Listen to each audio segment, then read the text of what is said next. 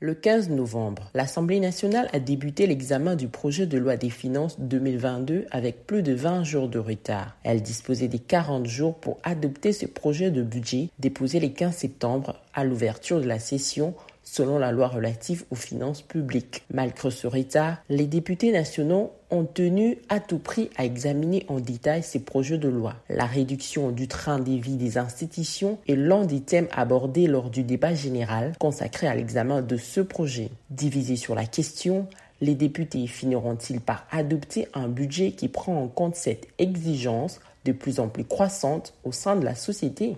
Bonjour, je suis Ange Makadingoy, chercheuse au sein du groupe d'études sur le Congo, centre de recherche de l'Université de New York. Nous sommes les vendredis 19 novembre 2021. Vous écoutez le 40e numéro de Ponajek, notre capsule audio qui analyse les questions d'actualité RDC. Dans quelques jours, l'Assemblée nationale doit adopter en première lecture les projets de loi des finances pour 2022. Le jeudi, les textes a été transmis à la Commission économique, financière et contrôle budgétaire ECOFIN pour examen approfondi. Le rapport de la commission doit être déposé au bureau de l'Assemblée nationale dans 15 jours. Ce projet de budget est évalué à près de 10 milliards de dollars américains, soit une augmentation de 41,8% par rapport au budget de l'exercice 2021. Pour ce projet de budget, près de 30%, soit 3 milliards de dollars américains des recettes projetées pour 2022 seront affectés aux rémunérations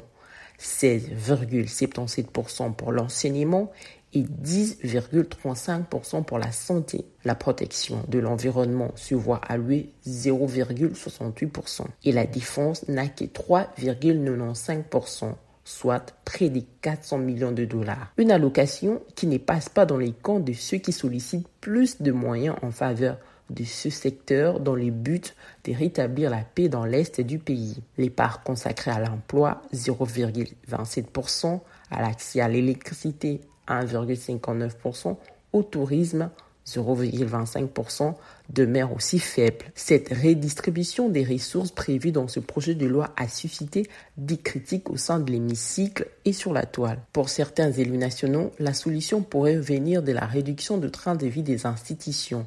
En clair, il faut requalifier le budget pour que la part des institutions soit réorientée vers l'armée et les sociales. Dans la ligne des mires, la présidence de la République, le Parlement et le gouvernement. Plus de 73% des personnes interrogées dans un récent sondage publié par le GIEC et Bercy estiment aussi qu'il était très urgent ou urgent de réduire les trains de vie des institutions du pays en commençant par celui du Parlement et du président de la République. Et des fonds éventuellement déduits des dépenses de ces institutions devaient être affectés à la création d'emplois, à l'éducation, à la protection sociale à la sécurité et à la santé. Jean-Marc Aboud, président intérimaire de l'Union pour la démocratie et les progrès sociaux, UDPS, et vice-président de l'Assemblée nationale, propose lui que les salaires des ministres et des députés soient divisés en deux. En août, le Premier ministre Jean-Michel Samalou Kondé avait affiché la volonté de son gouvernement de revoir à la baisse les frais de fonctionnement des ministères et des autres institutions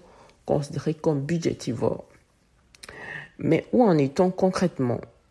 Visiblement nulle part. Les institutions continuent à être les mieux servies. 2,79% du budget pour la présidence, 3,11% pour les parlements, près de 30% pour les gouvernements. Peut-être la solution se trouverait-elle non seulement dans la réduction de train de vie des institutions, mais dans la collecte de plus de richesses et ensuite leur redistribution équitable, comme le suggère Al-Kitenge, analyste économique. Cela passerait surtout, à notre avis, par des réformes structurelles dans les secteurs des finances publiques, afin notamment de lutter contre le coulage des recettes et des détournements des deniers publics. En tout cas, bien que certaines réformes aient été enclenchées, notamment celle de la réduction de la taxe à valeur ajoutée, sur les denrées des premières nécessités, pour beaucoup d'observateurs, ce projet de loi des finances est loin d'avoir un caractère social. À ce stade, théoriquement, le gouvernement n'y peut plus rien. La balle est dans les camps de l'autorité budgétaire, surtout la commission ECOFIN, pour y voir les prévisions budgétaires en ce qui concerne surtout la répartition des recettes aux différents secteurs sécuritaire, économique et social. En attendant, rejoignez notre fil WhatsApp en envoyant GEC au plus 243 894 110 542 pour recevoir Ponajek chaque vendredi sur votre téléphone. À très vite.